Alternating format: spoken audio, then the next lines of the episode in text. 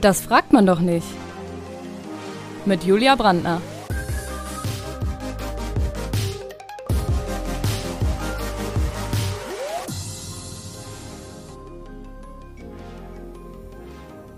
Heute mit Anna Sonos.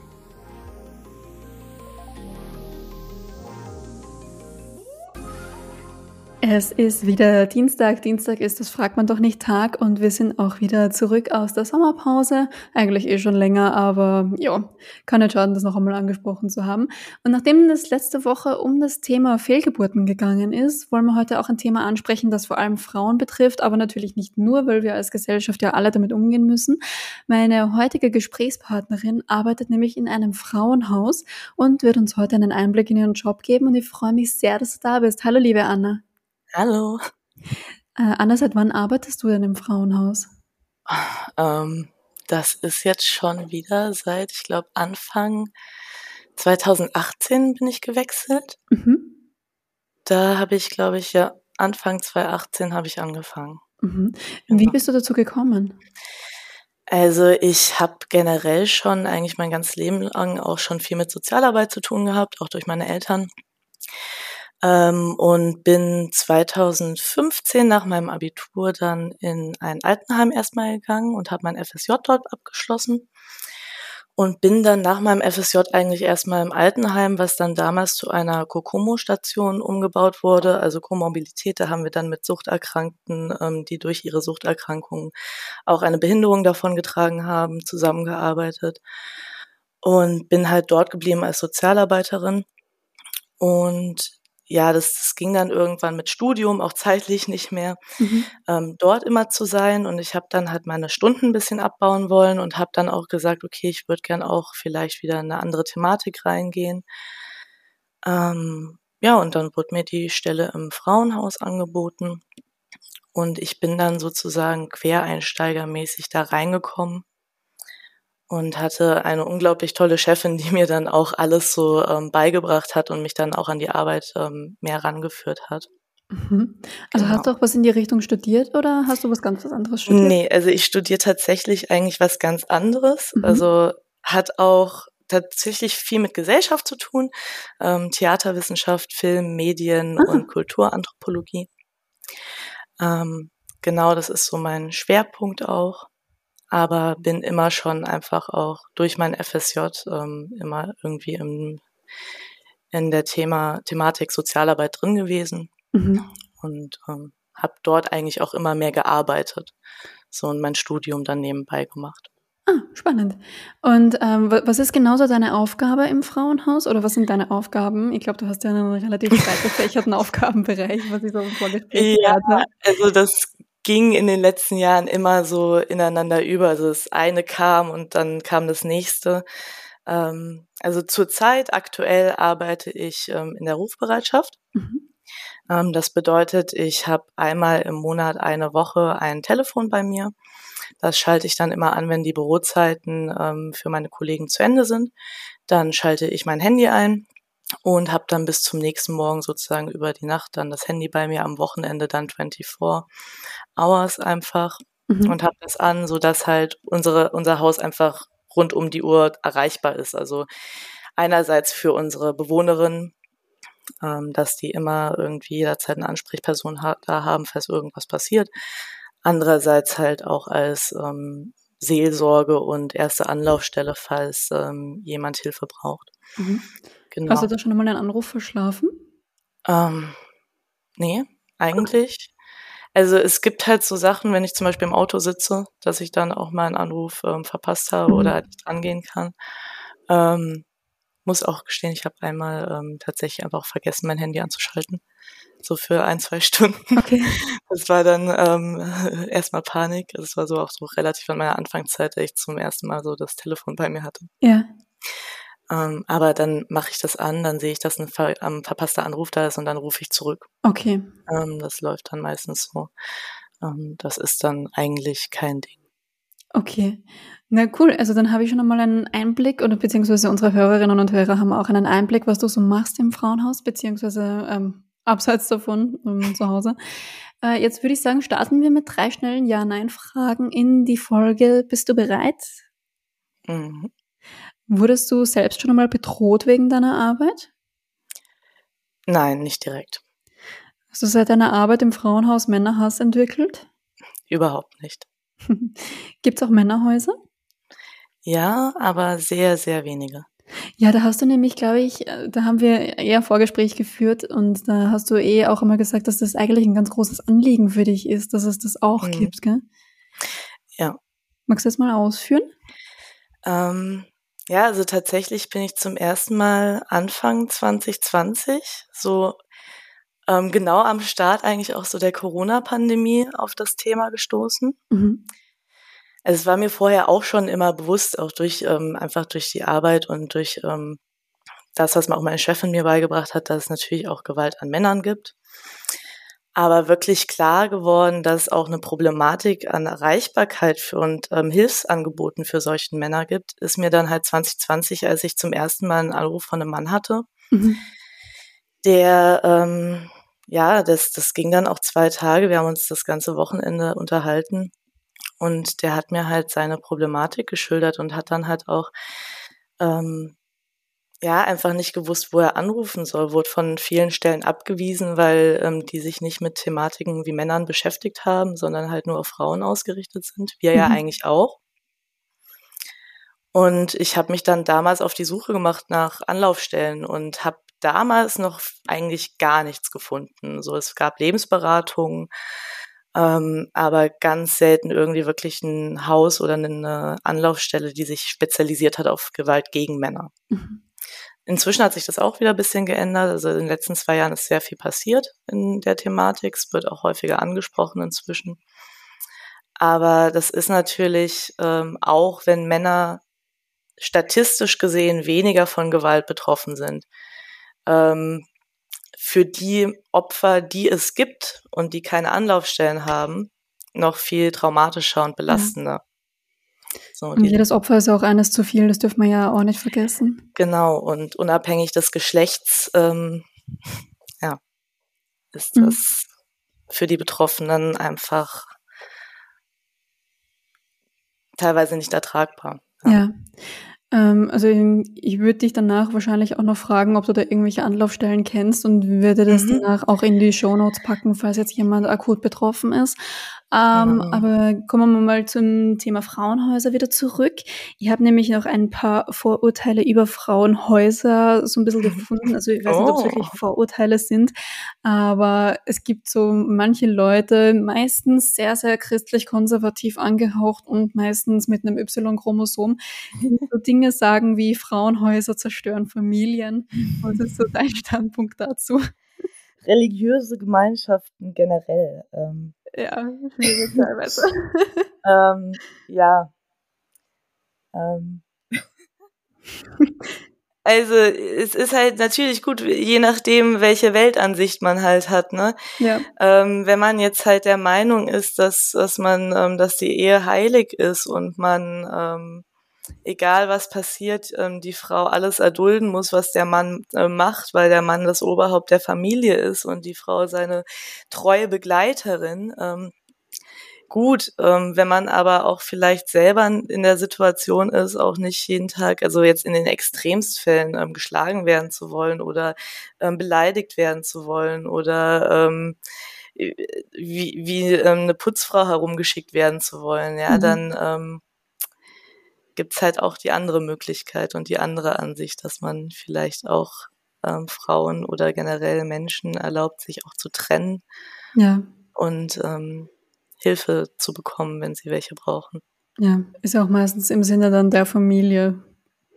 Ähm, genau, also es ist ja auch also meiner Ansicht nach und ich denke auch, da, da wird mich wahrscheinlich auch irgendwie Statistiken und auch die Wissenschaft irgendwie ähm, äh, zustimmen, dass halt eine, auch Kinder in gewalttätigen Beziehungen jetzt zum Beispiel oder auch in toxischen Beziehungen einfach ähm, genauso leiden oder noch mehr ja. leiden, als wenn die Eltern sich trennen und ähm, auch richtig trennen und ähm, hoffentlich auch nicht im Streit trennen dann. Ja, voll. Hm, habe ich gestern auch was total Interessantes gelesen, dass man ja eigentlich quasi einklagen kann, dass man das Kind sehen darf, auch wenn man gewalttätig war. Mhm Mhm. Da gibt es ja auch so viele, so viele Dinge, wo noch nachjustiert werden müsste vom Gesetz. Oh ja. Ja, ja, und was da auch teilweise argumentiert wird, da gibt's da gibt's so einen äh, Verein für Alleinerziehende und da habe ich, hab ich so Beispiele gelesen, dass jemand, also dass das Jugendamt argumentiert hat, mit nur weil der Vater das eine Kind geschlagen hat, heißt das ja nicht, dass er das andere auch mhm. schlägt. Ja. Das ist doch ein Wahnsinn. Ähm, na gut, wie alle Dinge ist das alles nicht, überhaupt nicht leicht. Ja. Ähm, wir haben natürlich auch ähm, so ein Ding, es gibt auch Gewalt, es gibt auch Täterpräventionsstätten, ja. Also es mhm. gibt auch, es gibt auch ähm, Psychologen, die sich halt auf Täter spezialisiert haben und ähm, die auch Täter, Tätern helfen können. Ja, also es ist ja auch nicht, ähm, auch so ein Stigma, einmal Täter, immer Täter, stimmt ja. auch nicht. Also es ist auch so, wenn, wenn jemand merkt, ähm, dass sein Verhalten toxisch ist, und andere Menschen verletzt und dann der Wunsch da ist, sein Verhalten zu ändern, dann kann das auch ähm, funktionieren. Das muss mhm. aber dann in ähm, mit psychologischer Behandlung auch, ja, also mit Therapie mhm. und mit solchen Sachen ähm, äh, passieren und nicht einfach so, okay, ähm, er hat jetzt das eine Kind geschlagen, hat nichts gemacht, ist nicht beim Psychologen gewesen und ähm, will jetzt das andere Kind sehen, so, also so geht's halt nicht. Voll. Mm, ich habe noch, ähm, also ich frage dir dann auch jedenfalls nach der ja. Täterprävention, falls sich da auch jemand angesprochen Genau, also ich, ich, ich würde auch sagen, ich ähm, gebe dir am Ende einfach ja. eine ganze Liste ähm, an, an Telefonnummern, die ich auch schon zusammengestellt habe und ah, die schicke ich dir, die kannst du dann am Ende einfach nochmal einblenden. Ähm, die meisten, also die meisten Organisationen haben da generell nichts dagegen, wenn die ähm, Telefonnummern aufgelistet werden. Ja, ist, ähm, ist genau. ja auch für Sie, glaube ich, ganz gut. Genau. Beziehungsweise ja. auch gesellschaftlich. Äh, Anna, beste Frau, danke dir. Ähm, verlinken wir alles in den Show Notes. Und ähm, gehen wir mal über zum zweiten Vorurteil, das ich gefunden habe. Und zwar, ähm, Frauenhäuser sind ein bisschen wie Knast, weil sie so strenge Regeln haben. Huh, okay, wo, wo kommen die Vorurteile her? das wurde mir von einem gemeinsamen Bekannten von uns geliefert, liebe Grüße. Ja, krass. Also das, das höre ich jetzt tatsächlich zum allerersten Mal. Okay. Ähm, also ich meine, es kommt bestimmt auch auf die Frauenhäuser drauf an. Ja. Ja, also es ist ja auch, es ist ja ähm, nicht so, dass wir alle unter einer Organisation stehen. Da gibt's ja auch ähm, auch äh, auch verschiedene Arbeitsweisen in verschiedenen Häusern. Also wir, die die wir kommunizieren auch sehr oft untereinander natürlich. Ja. Ähm, aber was dann, was für Regeln in den Häusern ähm, allgemein herrschen, das ist schon, denke ich, da hat jedes Haus auch seine eigenen Regeln. Bei uns muss ich sagen, es gibt nicht viele Regeln. Also okay. es gibt halt die Hauptregeln, ähm, die Adresse nicht weiterzutragen. Ähm, keine Männer irgendwie auch generell eigentlich keine Fra ähm, Freunde oder niemanden in das Haus lassen, aber selbst da machen wir die Ausnahmen, wenn es halt Freundinnen sind oder Familienangehörige, dann dürfen die auch kommen und wissen, okay. wo die sind. Ähm, so, also wir machen, also wie, es ist zum Beispiel auch nicht so, die Frauen dürfen auch Alkohol bei uns trinken, ja, also so auch, also solange es nicht ausartet mhm. und keine Riesenpartys geschmissen werden, da sind wir alles super locker. Es gibt halt nur die, also die drei wichtigsten Regeln halt, niemanden die Adresse weitersagen, kein Männerbesuch und auch keine Gewalt in dem Haus. So. Ja, und was passiert eigentlich, also. wenn die Adresse weitergesagt wird? Ist das schon mal bei dir passiert? Ähm, ja, also es, es gibt immer mal wieder Sachen, auch dass ähm, Frauen auch schon Gruppen an Männern mitgebracht haben, nachts auf einmal. Okay. Ähm, Wie reagiert man da drauf? Ja, das ist sofortiger Rauswurf. Ja. Es ist halt ähm, eine Gefährdung nicht nur für sich selber. Es ist ja. ja. einerseits die Frau gefährdet sich selbst, die Frau gefährdet aber die anderen Frauen im Haus plus die Kinder, die dort sind. Ja, voll. Also und, und die Mitarbeiter natürlich auch. Also wenn ähm, halt wir bekannt werden, wer für welches Haus arbeitet und da halt irgendwie, das ist halt auch nicht irgendwie etwas, was so publik gemacht werden sollte in dem Sinne.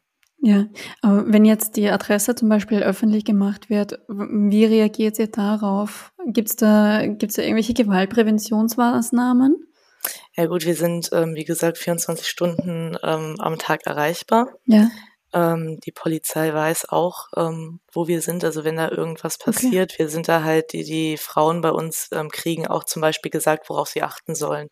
Ja, wenn irgendwie Männer öfters mal, also die gleiche Art von Männern immer wieder unten rumlingert und das Haus beobachtet, mhm. dann rufen die uns meistens an.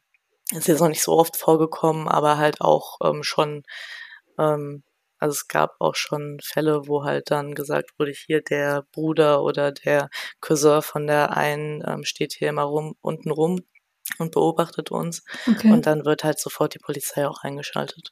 Voll. Ja, es, es gab jetzt in Wien auch einmal letztens den Fall, dass die Adressen von Frauenhäusern irgendwie auf Sticker gedruckt worden sind, die dann überall mhm. verteilt worden sind im Bezirk. Ja. Und deshalb auch noch einmal ein Aufruf von meiner Seite, falls ihr sowas seht, bitte überklebt das, reißt diese Dinge runter, malt irgendwas drüber. Mhm. Ähm, das darf einfach nicht sein. Und wenn ihr auch wisst, wer das macht, irgendwie Anzeige. Ja, unbedingt. ähm, ja. Ähm, ja, dann äh, kommen wir mal zum nächsten Vorurteil, das sich, glaube ich, relativ hartnäckig hält, beziehungsweise was halt auch immer in Instagram-Kommentaren zu dem Thema durchscheint, äh, meistens von, glaube ich, wenig gebildeten Leuten. Aber ich will ja niemandem was unterstellen. Aber das unterstelle ich einmal trotzdem, weil die Aussage. Ja, das ist ja nicht deren Schuld. Also genau, das ist ja nicht, nicht gebildet zu sein. Das, ne? Genau, das ist, das ist ja auch alles eine Frage von Privilegien. Genau. Ähm, aber also eine Aussage, die immer wieder durchscheint, ist, Frauenhäuser brauchen nur Frauen aus sozial schwächeren Schichten. Jein. Ähm, die Problematik, also generell ist ein Frauenhaus, ähm, wir, wir sind generell eine Anlaufstelle für jeden. Ja. Ähm, weil es ist ja, wenn man jetzt, sagen wir mal so, man, man ähm, kommt auch aus einer privilegierten Lage, irgendwie hat auch Geld, hat einen eigenen Job vor allem. Das ist auch ganz ein groß, großer Unterschied. Habe ich eine eigene Einkommensquelle, auch egal Mann oder Frau. Ja. In so einer Beziehung bin ich abhängig von meinem Partner oder bin ich nicht abhängig von meinem Partner. Aber auch die, wenn die ähm, vielleicht auch zum ersten Mal geschlagen wurden und ähm, vielleicht auch früher aus so einer Beziehung rausgehen und es in Anführungszeichen, sagen wir mal, so ein ähm, Fall ist, wo noch nicht jahrelang Gewalt irgendwie vorhanden war und die Frau sich relativ schnell lösen kann, die braucht ja auch erstmal eine Unterkunft, wo sie sich vielleicht eine neue Wohnung suchen kann. Sie möchte ja auch nicht mit dem Täter halt dann in einer, ähm, in einem Haus zusammenbleiben. Ja. Ähm, und die braucht natürlich auch da irgendwie einfach mal etwas, wo sie entspannen kann, ausatmen kann und ein eigenes Zimmer hat. Ähm, und die bleiben dann vielleicht auch nur zwei, drei Wochen, wenn sie einen Platz bei uns kriegen. Ähm, die sind dann auch schneller wieder weg, sobald sie eine Wohnung haben, aber auch die brauchen natürlich irgendwas, ja. wo sie hin können. Ja, und vielleicht auch mal wichtig zu sagen an der Stelle, das kommt in allen gesellschaftlichen Schichten vor. Genau. Und ja, es hat eigentlich nicht wirklich eine Hautfarbe oder einen, einen Kontostand, ja. einen gewissen. Aber ja, die Problematik ist halt natürlich ähm, gerade die vulnerablen, ähm, also die, die Gruppen, die halt ähm, am meisten davon betroffen sind. Ja. Ähm, das sind natürlich diejenigen, die kein Geld haben, die ja. ähm, wirklich auch aus, aus ähm, Familienverhältnissen kommen, wo dann ähm, auch, auch religiöse Hintergründe mit ähm, mhm. irgendwie mit reinspielen und die halt gesucht werden. Das ist natürlich ein ähm, ganz anderes ähm, Umgehen auch mit solchen Fällen. Und die brauchen in erster Linie auch den, den meisten Schutz, ja. ähm, sozusagen bei uns in den Häusern. Voll. Ähm, also angenommen, man hätte jetzt einen gewalttätigen Partner zu Hause und möchte in einem Frauenhaus Zuflucht finden. Wie ist da der Prozess? Ähm, der Prozess ist meistens erstmal derjenige, man geht zur Polizei oder wendet sich halt direkt an uns. Also oder an ein, also an eine Nummer, an ein Frauenhaus. Und dann ähm, geht halt meistens ein Sozialarbeiter ran und klärt erstmal die Sachlage. Das ist dann meistens leider erstmal so ein relativ trockenes Gespräch, wer, wo, wie, was. Ähm, was passiert, was, was für eine Art von Gewalt ist das? Sind sie in akuter Gefahr? Also auch ganz wichtige Frage. Ähm, ist der Gewalttäter gerade anwesend? Sind sie bei einer Freundin? Haben sie Freunde, wo sie unterkommen können? Solche Sachen und dann muss halt geklärt werden, okay, haben wir einen Platz überhaupt? Ja. Ähm, ansonsten müssen wir halt gucken, dass wir die Frau weitervermittelt bekommen ähm, an irgendein Haus in Deutschland, was einen Platz hat. ähm, falls es ein sehr akuter Fall ist. Wenn es weniger akute Fälle sind, ähm, klärt man das meistens auch dann eher tagsüber und kann manchmal auch dann Pläne erstellen, dass ähm, man auch ohne Aufenthalt im Frauenhaus sich vielleicht trennen kann. Mhm. Ähm, aber bei akuten Fällen ähm, in der Theorie trifft man sich dann ähm, an einer geheimen Stelle, meistens an einem, einem öffentlichen Ort, aber den man ausgemacht hat, um dann nochmal, ähm, wenn man vorher alles abgeklärt hat und sichergestellt hat, dass man die Frau aufnehmen möchte, ähm, man sich mit ihr dort trifft, nochmal mit ihr redet, damit man sie auch sehen kann, damit man nochmal ähm, so sozusagen abchecken kann, ob die Lage sicher ist, also ob ähm, auch die Geschichte stimmt, irgendwie die erzählt wurde, weil leider ist es tatsächlich auch so, dass ähm, wir auch öfters Anrufe haben von ähm, Leuten, die halt einfach die Adresse wieder rausfinden wollen, ähm, mhm. vielleicht auch Angehörige suchen. Ähm, und da sind auch oft Frauen involviert, die halt ähm, dann auch so ähm, sich eine Story ausdenken, um halt dann die Adresse eigentlich rauszubekommen. Oder auch ganz schlimm, ähm, was mir auch zum Glück noch nie passiert ist, ich hoffe auch, ähm, dass es nicht dazu kommt, ist, wenn man halt dasteht und man merkt, ähm, ja, die Geschichte ist vielleicht sogar echt, aber man sieht halt irgendwie, man merkt, dass man beobachtet wird und wir haben dann auch die ähm, strenge Anweisung von oben in solchen Fällen, wenn unser eigenes Leben halt vielleicht auch in Gefahr ist, abzubrechen und auch die Frau stehen lassen zu müssen im Zweifel, wenn einem irgendwas nicht ähm, wirklich ganz ähm, richtig vorkommt in der Situation. Mhm. Okay, ja, also ich drücke dir wirklich ganz fest die Daumen, dass dir das wirklich nie passiert. Ich glaube, das ist unglaublich scheiße. Aber was ist das jetzt, also wie wird das jetzt gehandhabt, wenn ihr so einen akuten Fall habt, aber ihr habt keinen Platz? Also wie viele Frauen musstest du da schon abweisen? Ähm, leider ähm, tatsächlich auch vor allem seit der Corona-Pandemie ähm, eigentlich fast alle.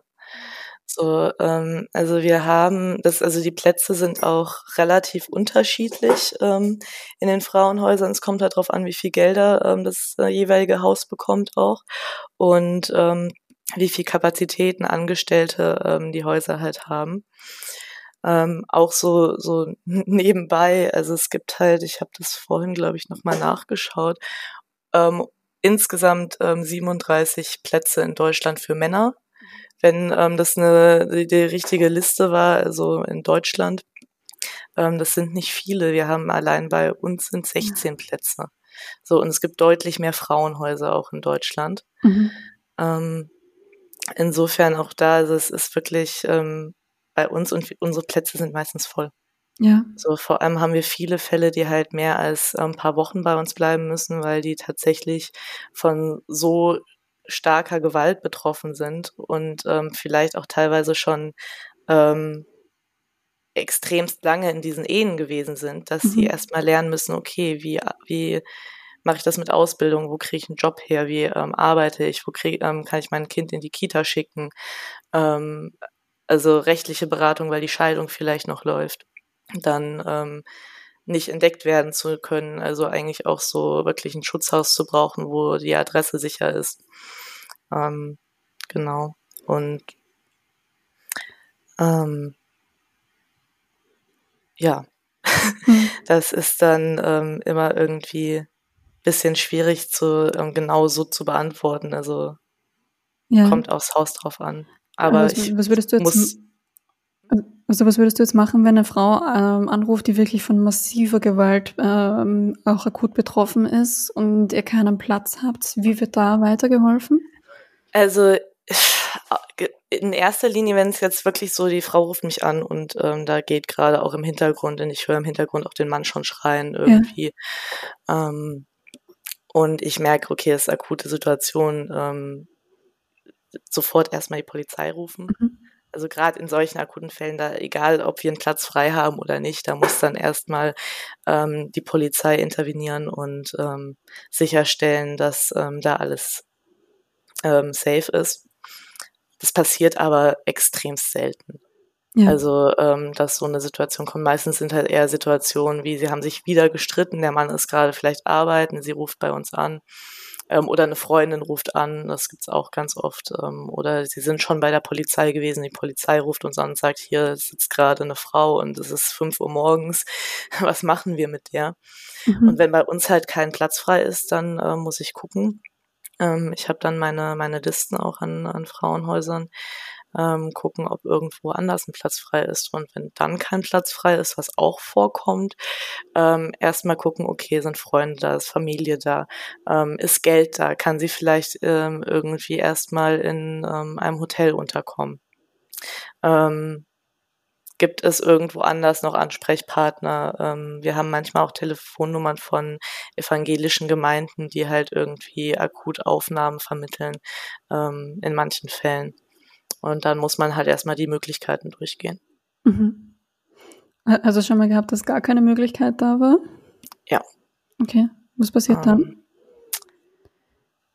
weiter anrufen und gucken, dass man irgendjemanden findet. Also ich habe okay. zum Beispiel einmal einen echt tollen Fall gehabt, da hat irgendwie eine Nachbarin, die sich ganz flüchtig kannten, die habe ich dann, mit der habe ich so lange gesprochen, bis die sich die einen Platz angeboten hat. Okay. Und dann gesagt hat, ja, okay, dann kommt sie erstmal eine Nacht zu uns und dann können wir morgen nochmal, wenn es tags ist, anrufen. Mhm und dann weiter schauen. Es gibt natürlich auch Hilfen von Ämtern. So, also in solchen Fällen, wenn halt kein Geld für die Frau da ist, meistens auch wenn Geld, äh, wenn Kinder da ist, ist in Deutschland so, dass ähm, eigentlich keine Frau mit Kind auf der Straße schlafen muss. Die kriegt auch ähm, dann im Zweifelsfall eine Wohnung gestellt. Mhm. Diese Anträge müssen aber erstmal geschrieben werden. So, ja. muss man dann erstmal zum Amt gehen. Das ist dann auch so ein, wenn man im Büro arbeitet, so eine Aufgabe, ähm, von unseren Kolleginnen, die halt dann gucken, okay, Amt, Amtsgänge zu machen und die richtigen Formularien auszufüllen einfach. Ja. Und da braucht es beim Amt ja meistens auch noch ein paar Wochen, bis das durch ist. oh ja. Aber auch da, also, ähm, ja, äh, irgendwas findet man. Okay. Ähm, aber gut, im Zweifel im Zweifel sind es dann halt auch immer so, so Sachen, die halt, ähm, ja, es kostet dann halt meistens Geld. Also meistens ja. irgendwie zu gucken. Es gibt auch Funds, die man ähm, teilweise benutzen kann, wo man dann ein paar Nächte irgendwie vorstreckt und das Geld irgendwie ähm, da fließt. Aber auch nicht überall. Also das auch von Haus zu Haus unterschiedlich. Okay. Je nachdem, wie die Spendenlage ist und die mhm. ganzen Geldflüsse. Hast du eigentlich schon einmal Kontakt mit einem der betreffenden Männer gehabt? Ähm, also jetzt äh, direkt von einer Bewohnerin von uns. Mhm. Weiß ich nicht ganz genau. Ich hatte das Gefühl, ähm, dass es irgendwie einer aus dem Familienkreis war, weil nach ähm, ihr gefragt wurde. Okay. Und ich wusste, dass keiner die Nummer, also dass ich wusste, dass ähm, die Story halt nicht, ähm, nicht echt sein kann, die sie mir erzählt haben. Mhm. Also hast und, du so ein Gefühl gehabt oder? Ja, also ich habe halt, man stellt halt so Fragen und dann, wenn, ja. also was auch ganz wichtig ist, ja die Zusammenarbeit auch mit den Kollegen, wenn man dann so einen Fall hat, man hat die aufgenommen, die sind jetzt bei uns ähm, und man weiß, okay, ähm, wo geht das Kind zur Schule, zur Kita, ähm, wer kennt die Adressen, das sind ja, ähm, wir kriegen da ja auch keine Post eigentlich zu der Adresse, die Nummer ist eigentlich im Zweifelsfall, also ähm, sollte die Nummer jetzt, also es ist halt ein Frauenhaus, ja, aber ja. eigentlich sollte der ähm, Täter nicht wissen, dass sie bei uns ist. Mhm. Ähm, also wer kann anrufen? Ja, man kann ja nur irgendwie Kita anrufen, dann vielleicht irgendwie ein Amt wegen Geld irgendwie anrufen, dann kann ich die Nummern auch gegenchecken. Wenn die Polizei irgendwie anruft, ähm, sage ich auch meistens, ja, hier geben Sie mir Ihre Nummer, ich rufe in zehn Minuten nochmal zurück. Okay. Damit ich die Nummer erstmal habe, den Namen habe von dem Kollegen. Und ich sage dann halt meistens so irgendwie, ja, hier, ich muss noch irgendwie gerade, ähm, ich habe gerade keine Zeit und mache das halt einfach nur, um die Nummer halt nochmal gegen zu checken und dann okay. wieder anzurufen, damit ich halt weiß, rufe ich gerade wirklich auf ein Polizeipräsidium an. Oder ähm, ist das irgendwie eine andere Nummer, die nicht gelistet ist? Ja. Und gibt es den Kollegen überhaupt bei der Polizei, mhm. dessen Namen gesagt wurde? So solche Sachen ähm, muss man halt dann auch irgendwie teilweise machen. Okay. Ähm, und wenn man das gemacht hat, dann merkt sie ja, okay, die Nummer gibt's halt nicht oder die ähm, Nummer, da geht dann irgendwie keiner mehr dran, wenn man anruft. Und dann rufen die eine Stunde später wieder an und geben sich irgendwie als, als Schw Schwester aus oder als besorgte Mutter ja. oder als, ähm, ja, so, das sind, das sind dann so Fragen, man muss das halt dann immer wieder durchgehen mit denen. Mhm. Und ähm, deswegen sage ich auch so, ich, ich bin mir nicht 100% sicher, das kann man sich nie sein, aber es ist schon, es wäre sehr komisch gewesen, wenn das irgendwie das Jugendamt gewesen wäre, die da angerufen haben und diese Fragen gestellt hätten. Ja. Also irgendwie schockiert es mich auch total, wie sehr Frauen da gegen Frauen arbeiten. Also wenn, oh, ja. so eine Mutter oder Schwester unter Anführungszeichen da versucht herauszufinden, wo sie ist. Ja, das ist doch, ja. Es ist bei solchen Fällen, ähm, es kommt immer auf die Weltansicht drauf an. Na, ne? klar. Also es ist halt, also gerade bei solchen Fällen ist es ja ganz oft wirklich eine stark, also ähm, ich will da jetzt gar nicht mal sagen, dass nur Leute, die religiös sind, irgendwie Gewalttaten Na, ähm, durchführen. Überhaupt nicht. Ne? Ähm, so hat, hatten wir am Anfang klargestellt, dass ähm, jeder kann Täter werden. Also wirklich auch ja. jeder kann Täter werden. Jeder hat toxische Eigenschaften in sich. Und wenn die ähm, übergreifen, kann jeder zum Täter werden. Ja? Ähm, das auch mal ähm, vorn weggenommen. Aber generell, wenn man mit solchen krassen Fällen arbeitet ähm, und man dann halt sieht, die Frauen, die auch teilweise da anrufen, die glauben das ja wirklich. Die glauben ja wirklich, die Frau, die jetzt ähm, die Familie gelassen hat, ist eine Schande für die Familie. Ja. Ähm, weil ähm, auch dieses, ähm, dieses ähm, Vorurteil, ja, die Frau muss die Familie zusammenhalten und es mhm. ähm, hat nicht irgendwie ähm, wegzurennen und ihre Kinder im Stich zu lassen, die ja auch häufig bei uns sind. Also die Frauen nehmen ja oft ihre Kinder auch mit, ja. um sie vor der Gewalt zu schützen. Na klar. Was ja auch mit dazu kommt. Aber ähm, ja, und es ist, ist kein, also das ist halt kein rein männliches oder rein weibliches Problem, würde ich eigentlich sagen. Das ist halt, das sind Menschen, die das machen. Und jeder Mensch hat irgendwie das Potenzial dazu, so etwas zu machen. Und es kommt halt drauf, nur drauf an, wie man halt, was für Entscheidungen man trifft. Also, ja. Hm. Hast du den Glauben an die Menschheit dadurch verloren? so nihilistisch bin ich noch nicht. Okay. Äh, Na gut. Nee, ähm, es gibt ja immer zwei Seiten. Ja, ja. und ähm, es gibt ja auch tolle Stories irgendwie, wo Frauen dann anrufen und sagen, sie haben es jetzt geschafft, sie haben einen Job irgendwie, sie sind zwar alleinerziehend, aber sie haben einen Job, sie, sie sind auf eigenen Beinen, sie haben eine eigene Wohnung, mhm. ähm, sie haben sich von ihrem Täter getrennt. Schön.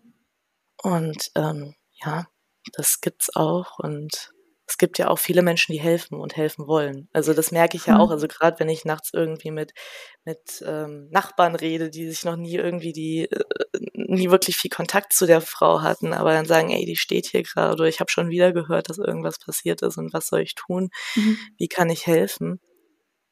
Da ist ja schon auch Hilfsbereitschaft da. Voll. Ja, das war nämlich auch eine häufige Community-Frage. Wie kann man, wie kann man euch unterstützen? Oder die Arbeit in Frauenhäusern?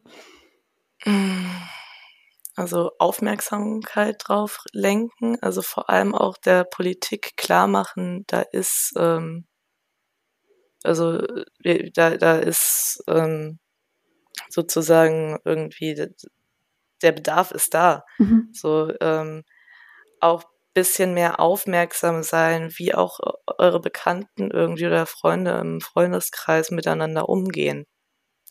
Ähm, nicht alles ist sofort eine gewalttätige oder toxische Beziehung, aber ähm, generell auch einfach mal zuzuhören, auch die Leute, also ich merke das auch bei mir irgendwie im Kreis. Ich meine, vielleicht ist es so eine ähm, Berufskrankheit, dass man halt dann überall auch in seinem privaten Umfeld dann so ähm, Freunde und Bekannte haben, die halt betroffen sind. Ja.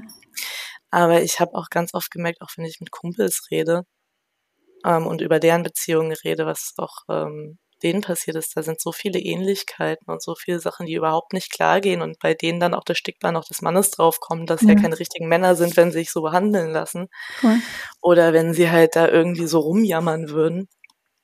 Ähm, aber halt zuhören und einfach, also in erster Linie da zu sein und dann, wenn man halt wirklich merkt, okay, da, da, da geht mehr ab, es ist mehr als nur ein gewöhnlicher Streit, Beratungsstellen anrufen, ähm, erstmal halt dort die Fälle individuell schildern. Ähm, ganz oft auch ähm, kann man solche Sachen auch ohne einen Aufenthalt im Frauenhaus klären. Mhm.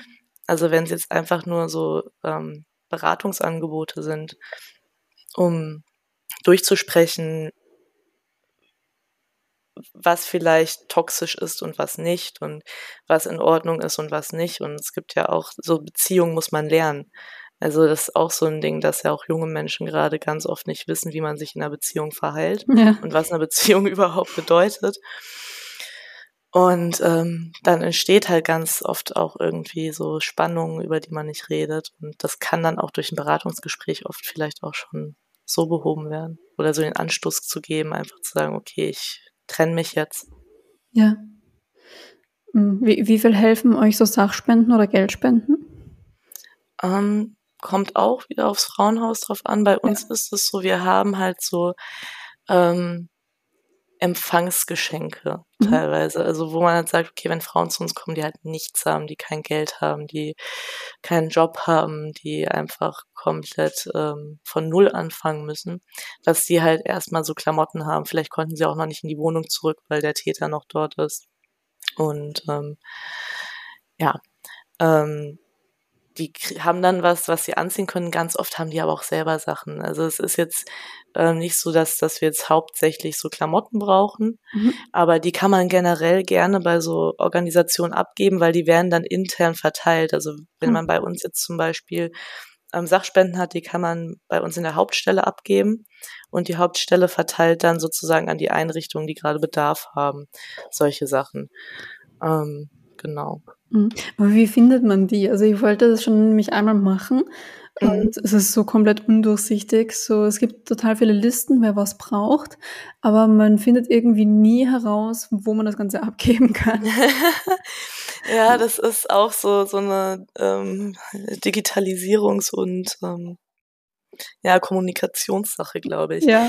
Ähm, wie gesagt, von Träger zu Träger anders. Mhm ähm, wenn man zum Beispiel bei sich in der Stadt, ähm, es gibt ja auch, jede Stadt hat ja auch ähm, andere Träger, die irgendwie größer oder weniger groß sind. Ja. Halt mal guckt, was gibt's denn halt bei uns. Es ist halt jetzt die großen Sachen, auch Caritas, Diakonie und so. Okay.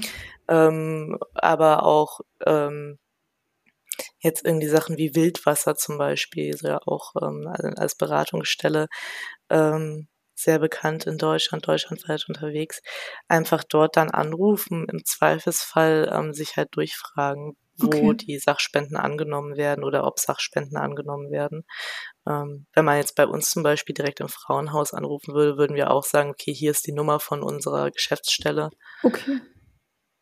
Rufen Sie da nochmal an. Ah, ich bin genau. so telefonscheu. ja, ja, das ist.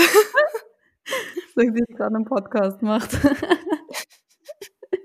nee, ich verstehe das auch total. Ich finde das aber auch total nervig, ähm, dass ich das so machen muss manchmal. Ja, na klar. Also, dass das halt dann wirklich, ich, ich hasse das nämlich äh, nichts mehr ähm, irgendwie, als dass ich anrufen muss und dann so, nee, also hier sind Sie falsch, rufen Sie mal da an. Dann ruft ja. man bei der nächsten an und so, nee, also hier sind Sie falsch, rufen Sie mal hier an. Jedes Finanzamt. Und dann jedes Mal, ja, ja, auf Finanzamt. nee. Habe mich jetzt selbstständig gemacht und das ist einfach nur alle zwei Wochen andere Infos. Ja. Das ist ja, aber dann denke ich mir wieder, eigentlich kann dir niemand auf die Füße steigen, wenn sie sich selber nicht einmal auskennen. Dann kann man das ja von dir eigentlich ja, auch nicht erwarten. Das ist halt, aber ja, das ist halt immer so ein Glücksspiel. Was für einen Beamten kriegst du heute? Ja, immer. immer. Ja, das hat Grüße gehen raus an die Beamten genau. unter euch. Ich habe euch alle lieb, bitte. Ja, äh, falls irgendjemand da ist, der beim Finanzamt oder irgend, bei irgendeinem anderen Amt arbeitet, hit mir ab. Ich würde unglaublich gerne mal eine Podcast-Folge mhm. draus machen. Ja, okay, aber Anna, zurück zum Thema Frauen. Genau. Äh, bevor wir zu sehr abschweifen. Ähm, wie schaut's eigentlich aus mit Transfrauen? Werden die bei euch aufgenommen? Ähm, gute Frage. Also tatsächlich gute Frage. Ähm, und zwar in dem Fall auch, dass bei uns jetzt momentan ähm, viele neue Gesichter auch wieder da sind. Mhm. Ähm, und wir viele Sachen noch gar nicht besprochen haben. Und das tatsächlich ein Thema ist, was ich so jetzt ähm, noch nie ähm, genau besprochen habe. Okay. Ähm, und auch etwas, was mich halt wieder so ähm, auf diese Thematik zurückführt, ja, Frauen werden laut Statistiken am meisten von häuslicher Gewalt betroffen, aber ähm, nicht nur. Also ja. Frauen können Gewalt ausüben auf Männer, Frauen können gegenseitig Gewalt auf sich ausüben in lesbischen äh, Beziehungen, also homosexuellen Beziehungen beispielsweise. Ja. Und also auch Gewalt an, an Transmenschen ist existent. Also auch in der Community, also auch wo, mhm. ähm, wo man es vielleicht nicht erwarten würde, sind gerade echt ähm, auch diejenigen, die am anfälligsten dafür sind, weil sie sich einen Safe Space gesucht haben. Also ja, gute Frage kann ich so jetzt gerade nicht ähm, akut auf uns be beantworten. Okay. Also falls da draußen jemand in einem Frauenhaus arbeitet und das bei euch schon eruiert ist, gerne mal Bezug dazu nehmen, würde mich interessieren. Ähm, wie ist das eigentlich geregelt, wenn ihr eine Frau mit Kind bei euch habt, wo der Vater noch Besuchsrecht hat? Tja, ähm, schwierig. Also ja. wir versuchen, äh, wir haben, äh, wir arbeiten ja auch mit Anwälten zusammen, äh, die sich da auch deutlich besser rechtlich auskennen, mhm. so mit den einzelnen ähm, Paragraphen zu Familienrecht. Ähm, wir versuchen natürlich erstmal zu gucken, dass trotzdem ähm, die Zufluchtsstelle halt geheim bleibt. Meistens ist es ja so, wenn der Vater Besuchsrecht hat, bedeutet das nicht, dass er unbedingt die Adresse kennen muss. Also gerade ja. in solchen Fällen gibt es da auch irgendwie schon Sachen, die man rechtlich klären kann. Aber der Vater hat dann oft auch tatsächlich recht, die Kita zu, also kennen, wo das Kind drauf geht, vor allem wenn noch geteiltes Sorgerecht irgendwie da ist.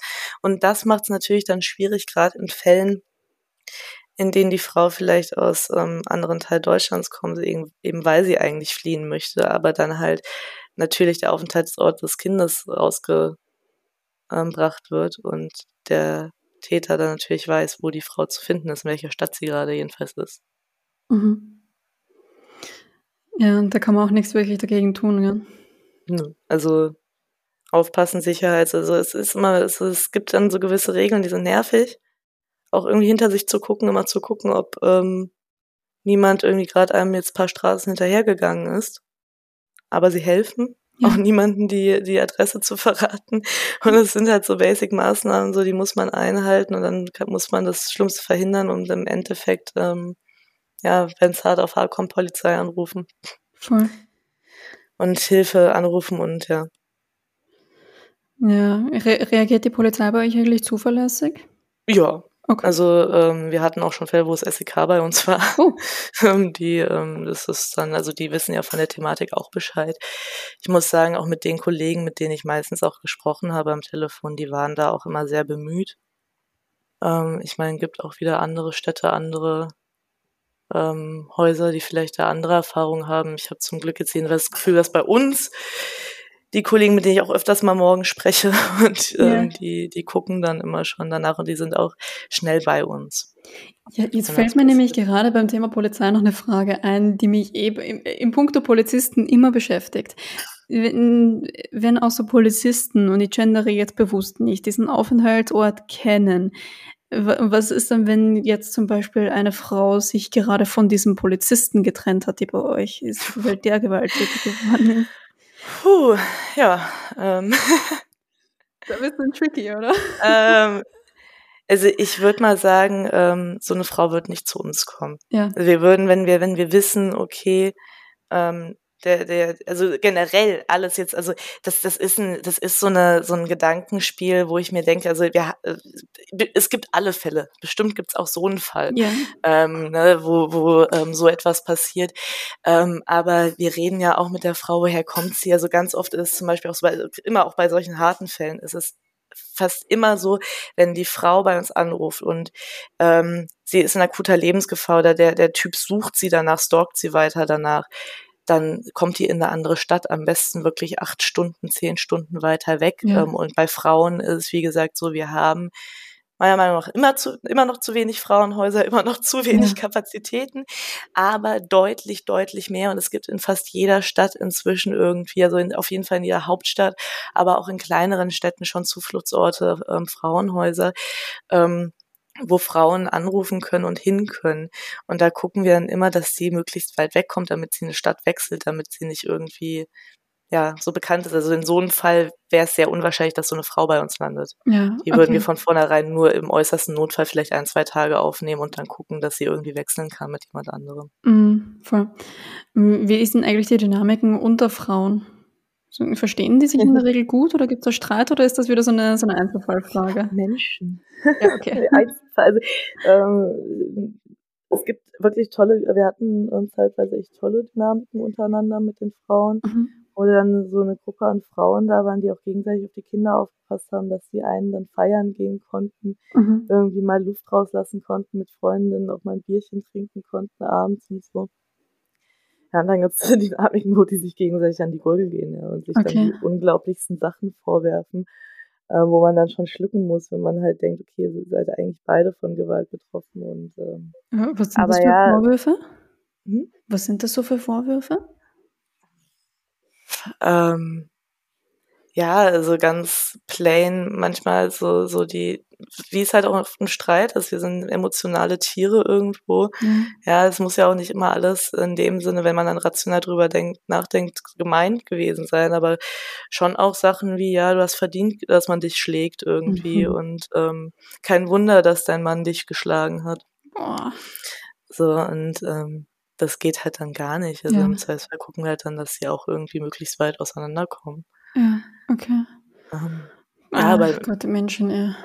ich meine Menschen, aber man muss halt dann auch denken, die kommen halt auch alle aus traumatischen Ja, ähm, Situationen, ja. Also Klar. auch dann erstmal wieder zu lernen, wie man mit richtigen Gefühlen umgeht, wie man die Gefühle einordnet. Das ist auch ein Prozess. Also. Ja, voll. Eine Frage, die ist jetzt noch von einem Mann aus der Community gekommen, weil der selber äh, als Heizungstechniker hin und wieder in einem Frauenhaus arbeitet. Wie schlimm ist es, wenn man da als Mann irgendwie unangemeldet auftaucht, weil gerade irgendwie äh, Heizungsablesung oder so Mhm. passieren muss? also unangemeldet kommt bei uns eigentlich keiner rein. Okay. Im besten Fall, wenn alle Regeln befolgt werden, dann wir haben unsere eigenen Handwerker. Ja. Ah, okay. Ähm, wir lesen unsere Heizungsstände selbst ab. Mhm. Ähm, und wenn halt von außen eine Firma reinkommt, ähm, dann werden die im Zweifelsfall sind die Frauen dann auch nicht da oder die werden auch gar nicht informiert, dass es jetzt eine Zufluchtsstätte ist. Ähm, und die Frauen sind informiert, wann die Handwerker kommen. Mhm. Ähm, es ist halt alles unter den Schutzbedingungen auch, sieht halt aus wie eine WG. Okay. Und ähm, ja, das, das wird nicht. Ähm, aber also es kommt halt auch immer wieder, wenn es darauf abzielt, auch dass es für die Frauen traumatisch ist. Ähm, es kommt halt immer drauf an auch. Also wir haben natürlich auch Frauen, die erstmal nicht gut auf Männer zu sprechen sind. Ähm, aber ich denke, es ist auch super wichtig, gerade für Frauen, die unter Männern aufgewachsen sind, ähm, von denen sie es nicht anders kennen, dass sie Männer kennenlernen, die halt nicht so sind. Ja. Also, dass sie halt auch mit Männern in Berührung kommen, die halt ähm, Grenzen akzeptieren, Ja. die ähm, einen als gleichberechtigten ähm, Partner behandeln. Ähm, und die gibt es. Also es ist ja jetzt nicht Ja, so, dass irgendwie alle Männer, also das ist ja auch sexistisch, wenn ich jetzt daherkomme und sage, alle Männer sind Täter oder alle Männer sind irgendwie dies und das. Klar. Will ich über Frauen auch nicht hören, dass alle Ja. Frauen gleich sind. Ähm, insofern will ich es auch nicht in die andere Richtung hören. Und da ist der Kontakt schon, also es ist einfach auch so ein Heranführen, Mhm. dass ähm, Voll. sie nicht Angst haben müssen. Ja, ist eine, ist eine gute Herangehensweise.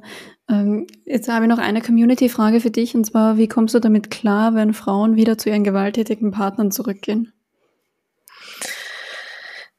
Ja, also sehr informiert auch die Community über die Sachen, die passieren können. ja, ähm, es, ist, es ist halt scheiße. Man weiß halt natürlich in den meisten Fällen so, okay, die, es passiert wieder, ja. Ähm, aber gut, es ist halt, sind das Schlimmste, was man meiner Meinung nach machen kann, auch wenn man Freunde hat und Bekannte hat, denen halt vielleicht sowas passiert ist, sozusagen zu viel Einfluss nehmen zu wollen und die belehren zu wollen. Zum Beispiel zu sagen, so, verlass ihn, er ist nicht gut für dich, du machst dies und das. Weil die Sache ist so, also auch wenn du in einer gewalttätigen Beziehung bist, ist es meistens so, du verlierst ja schon die Kontrolle über dich und dein Partner übernimmt ja schon immer, der, dein Partner sagt dir dann immer schon, was du zu machen hast, wer du zu sein hast. Ähm, Und wenn dann von außen noch jemand kommt, und das ist ja meistens gut gemeint, aber dann halt noch sagst du, nein, du darfst nicht zu ihm zurückgehen, nein, du darfst dies und das nicht machen, dann nimmt man dieser Person ja auch schon wieder die Selbstbestimmung, Ja. ähm, eigene Entscheidungen zu treffen. Und ähm, das Einzige, was man halt in dem Fall machen kann, ist zu sagen, so, ich ähm, halte es für keine gute Idee. Wir haben darüber geredet, was passieren kann.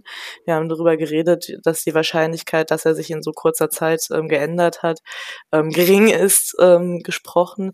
Aber wenn es deine Entscheidung ist, dann machst du das. Und wenn du Hilfe brauchst, sind wir für dich da und dann kommst du wieder. Ob das jetzt zweimal passiert, dreimal, viermal oder zehnmal. Das ist egal, einfach die Tür offen zu halten und zu sagen, ähm, kannst das gerne machen. Ähm, das ist deine Selbstbestimmung. Und wenn du wieder Hilfe brauchst, sind wir wieder für dich da. Sind, die Plätze sind alle belegt. Außer die Plätze sind alle belegt. Aber es entsteht ja auch dann meistens, ist, ähm, ist in solchen Extremfällen ja eher auch vielleicht so dieses, der Kontakt, dass man miteinander redet, also dass, Ja. dass man halt eine Ansprechperson auch hat. Mhm, voll. Wie hoch ist die Rückfallquote? Also die, die Anzahl von Frauen, die so wieder zurückgehen? Kann man da so was sagen? Jetzt gehen wir doch wieder in Zahlen rein. Also ja, Ich habe, sorry. ich habe, ich hab, nein, Stimmt, wir haben nämlich im Vorgespräch gesagt, bitte keine Zahlen. also nee, ähm, ich muss sagen, ich habe dazu echt, ich habe dazu auch nochmal extra geguckt. Ich habe es selber Ah, sehr gar nicht mal, falls vielleicht jemand in der Community wirklich da Zahlen gefunden hat, ich habe jetzt keine genauen Statistiken über sowas gefunden, weil mit Statistiken ist ja auch immer so eine Frage, was wird gefragt in der Statistik. ja, Ähm, und es gibt natürlich eine Rückfallquote, bestimmt irgendwo, wie gesagt, wenn jemand hat, die Zahl reinschreiben in die Kommentare oder so. Mhm. Ähm, aber äh, so aus meiner Erfahrung ist das auch so, es gibt ähm, viele, die wieder zurückgehen. Es gibt viele. So, ich will da keine genaue Zahl nennen, ähm, weil es halt auch viele gibt, die es schaffen ja, und die nicht wieder zurückgehen. Aber was ich sagen würde, was das stark beeinflusst, ist die Abhängigkeit. mhm. Wie viele Kinder sind im Spiel? Wir haben Frauen, die vier, fünf Kinder haben, keinen Job haben, mit 13 verheiratet wurden in Deutschland, Mhm. Ähm, nie ihren Schulabschluss machen durften. Ähm, deren einziger Support ist der Mann, ja, der das Geld hat, der die Kreditkarten hat, der alles hat. Der Weg, da rauszukommen, bedeutet viele Gerichtsverfahren, die sich über Jahre ziehen können. Das sind Ja. dann auch Frauen, die länger bei uns sind. Die sind nicht nach zwei Wochen weg, sondern die brauchen dann auch deutlich, deutlich länger Unterstützung. Ähm, und dann halt gucken, dass sie auf eigenen zwei Füßen steht. Das bedeutet Schule nachmachen, das bedeutet Ausbildung nachmachen, das bedeutet irgendwo einen Job finden, ähm, damit sie sich und ihre Kinder finanzieren kann. Ähm, das zu schaffen, also man schafft das so und auch mit Ja. der Unterstützung, die man bieten kann und auch da immer wieder, je mehr Gelder wir bekommen vom Staat, je mehr Mhm. Unterstützung wir bekommen, desto mehr Hilfsangebote können wir machen, desto ähm, besser können wir da auch mit denen zusammenarbeiten, ähm, um die zurück auf ihre Füße zu bringen, aber das ist ein langer, harter Weg. Und dann der Druck, je nachdem, was noch mit dazukommt von der Familie, die vielleicht konservativ ist, die sagt, ähm, du zerstörst die Familie, weil du weggegangen bist, du hast die Ehre verletzt und ähm, da, sonst so, solche Sachen. Wieso so- verschiebt man das eigentlich immer auf die Frau? Sorry, dass ich das so, dass ich das so sage. Aber wenn da jemand die Familie, die Familienehre verletzt, dann ist der Mann, der sich wie ein ehrenloser Hurensohn verhält. Sorry, dass ich das jetzt so sage. Es tut mir Ich leid, geb dass dir vollkommen recht. Ab- Ich gebe dir vollkommen recht. Ich hatte auch irgendwann mal so, das war auch in meiner Anfangszeit, als ich noch jünger war, in der Rufbereitschaft mit so einem Mann, der irgendwie seine Frau gesucht hat. Ja, Und er halt auch so wirklich, ja, und ähm, keine Ahnung, ich weiß gar nicht, wieso sie weg ist, aber sie ist auf einmal verschwunden. Und dann meinte ich nur so, also wenn sie dann im Frauenhaus anrufen müssen, ja, wissen sie selber, was sie gemacht Ja. haben. So. Ähm, so ja also dann, würde ich vielleicht ähm, erst einmal bei Freundinnen oder so probieren, wenn ich mir keiner Schuld bewusst Ja, bin oder mal die so, Eltern halt- durchtelefonieren. Also, und dann war er auch schon bei der Polizei und sonst, also, man, also nee, er meinte ja so, ja, er, er hat mir so eine Geschichte erzählt, dass er irgendwie so besorgt ist, dass er auch schon überlegt hat, bei der Polizei anzurufen, weil er nicht Also weiß, wo sie ist und sie Frauenhaus halt zweitrangig. Ne? Aber vorher im Frauenhaus dachte ich mir halt auch so, dann meinte ich so, aber dann können Sie gern zur Polizei gehen, Vermisstenanzeige machen, dann müssen Sie da aber auch sagen, wieso Ihre Frau verschwunden sein könnte. so und ihre ähm, Personalien hinterlassen. Also, oh, okay, ja, tschüss, schönen Tag Ihnen noch so, das, so, da, da muss ich meine Personalien angeben. Oh hm. nein.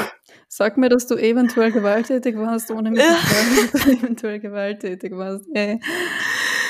Also, ja. ja. Ja, also es regt mich halt so auf, dass man das immer auf die nee. Frauen schiebt.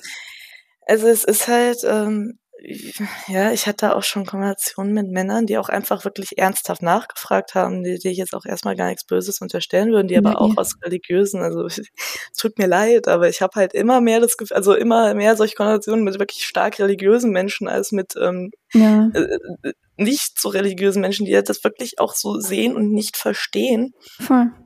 Ähm, dass man dann nicht an der Ehe arbeitet. Aber ich glaube halt oft auch so, weil die sehen zwar, die sehen zwar dieses konservative Bild, eine Frau muss ihrem Mann folgen und für die Familie da sein und die Kinder kriegen, aber die würden wahrscheinlich selber ihre Frau nie schlagen.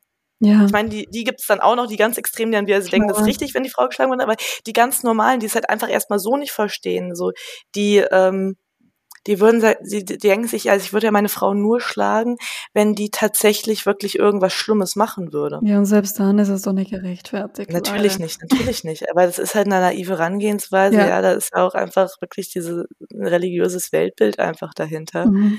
ähm, woran sie dann halt glauben.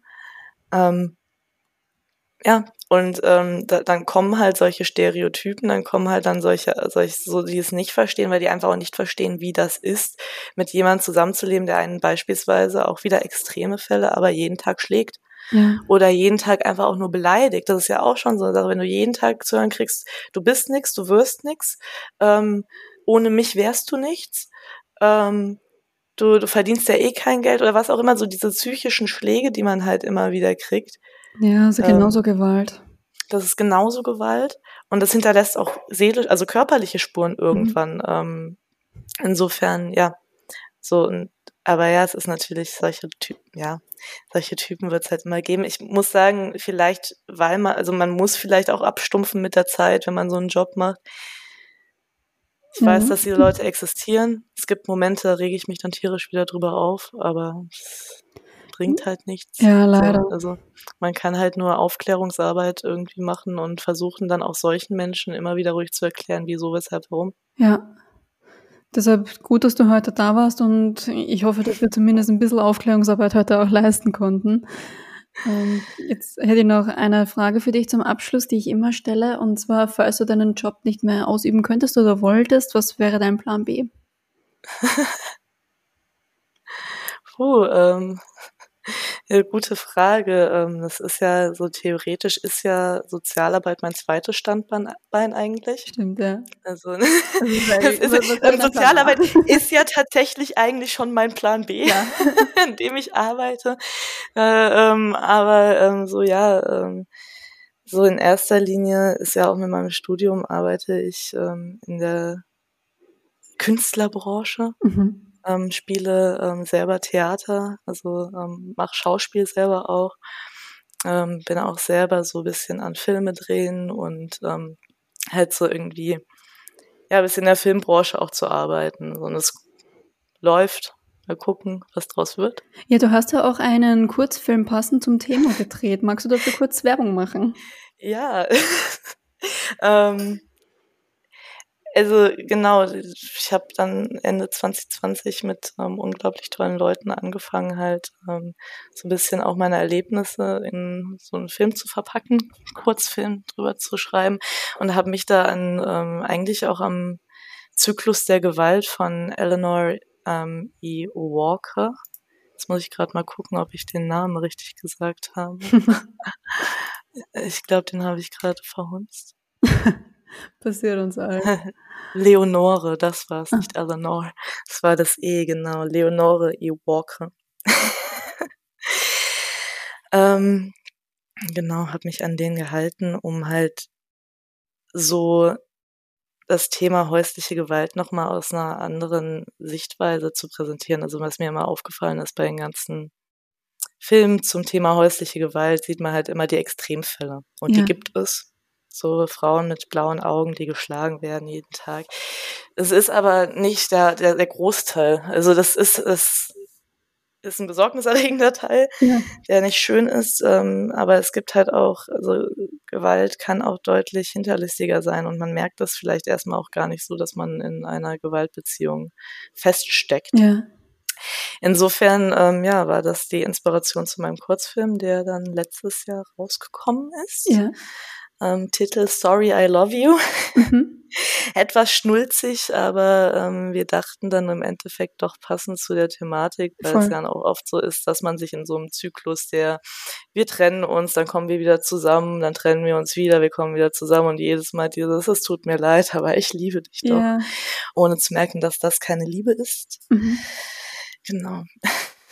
Ja, sehr cool. Ähm, wo kann man den sehen? Ähm, sehen kann man den auf YouTube, wenn man ihn denn findet. Ähm, es ist natürlich doch noch ähm, relativ klein. Ähm, Verlinkung gibt's über meinen Instagram-Account. Ähm, Instagram -Account. Genau. Und in den Show Notes hier. Genau. Danke. gar nicht damit erwartet. Das ist immer noch so ein, es ist mein erster Film, also seid gnädig mit mir. Ja, also ich werde mir ja. auf jeden Fall anschauen und bin sehr gespannt darauf. Und Danke. ich denke mir so, jede Aufarbeitung der Thematik ist doch eigentlich ganz gut, wenn sie fachlich korrekt gemacht wird. Von daher, ja. da hat jetzt auch niemand streng damit zu sein. Also ich, ich hoffe, ähm, also ich, ich nehme, ich habe sogar, wir haben jetzt auf einem Filmfestival schon ähm, einen Finalistenplatz abgeräumt und die hatten super. tatsächlich, ich fand das so schön, weil die tatsächlich auch ähm, einfach in ihrer Rezension tatsächlich die Thematik so wiedergegeben haben, wie ich sie halt mir vorgestellt habe auch. Halt. Also das heißt, es wurde tatsächlich etwas, ähm, wurde erkannt daraus. Und ich muss auch sagen, ähm, auch da vielen Dank an meine alte Chefin, die sich das auch nochmal durchgelesen hat, bevor ich dann mit dem Drehbuch ans Film gegangen bin. Grüße gehen raus, sagen, Ehrenfrau. Grüße gehen raus, Ehrenfrau. Ähm, die hat mich da einfach jahrelang als Mentorin auch begleitet. Und ich denke mal, fachlich, ähm, so falsch kann es fachlich nicht sein. Ja, Also ich bin sehr gespannt darauf. Ich werde mir den auf jeden Fall reinziehen. Ich hoffe, ihr da draußen auch. Ja. Ihr findet alles zu Anna in den Show Notes, Instagram-Profil, für Kurzfilm, pipapo. Und natürlich auch Anlaufstellen, die sie mir danach noch schickt. Danke, Anna, dafür. Und also, falls ihr selber betroffen seid, falls ihr jemanden kennt, der betroffen ist, falls ihr selber kurz davor seid, Täter zu werden oder Täterinnen, ähm, gerne in die Show Notes schauen. Da sind alle Anlaufstellen verlinkt. Und äh, ich sage danke fürs Anhören. Hinterlasst gerne auch fünf Sterne auf Spotify, wenn euch die Folge gefallen hat. Das würde mir sehr helfen, den Podcast bekannter zu machen und den weiter betreiben zu können. Und ja, Anna, dir wünsche ich noch einen wunderschönen Tag und ähm, alles Gute für alles, was du noch vorhast. Vielen Dank gleichfalls. Dir Danke auch. dir. Und euch da draußen natürlich auch. Ähm, gerade bei solchen Folgen seid lieb zueinander. Wir hören uns. Tschüss.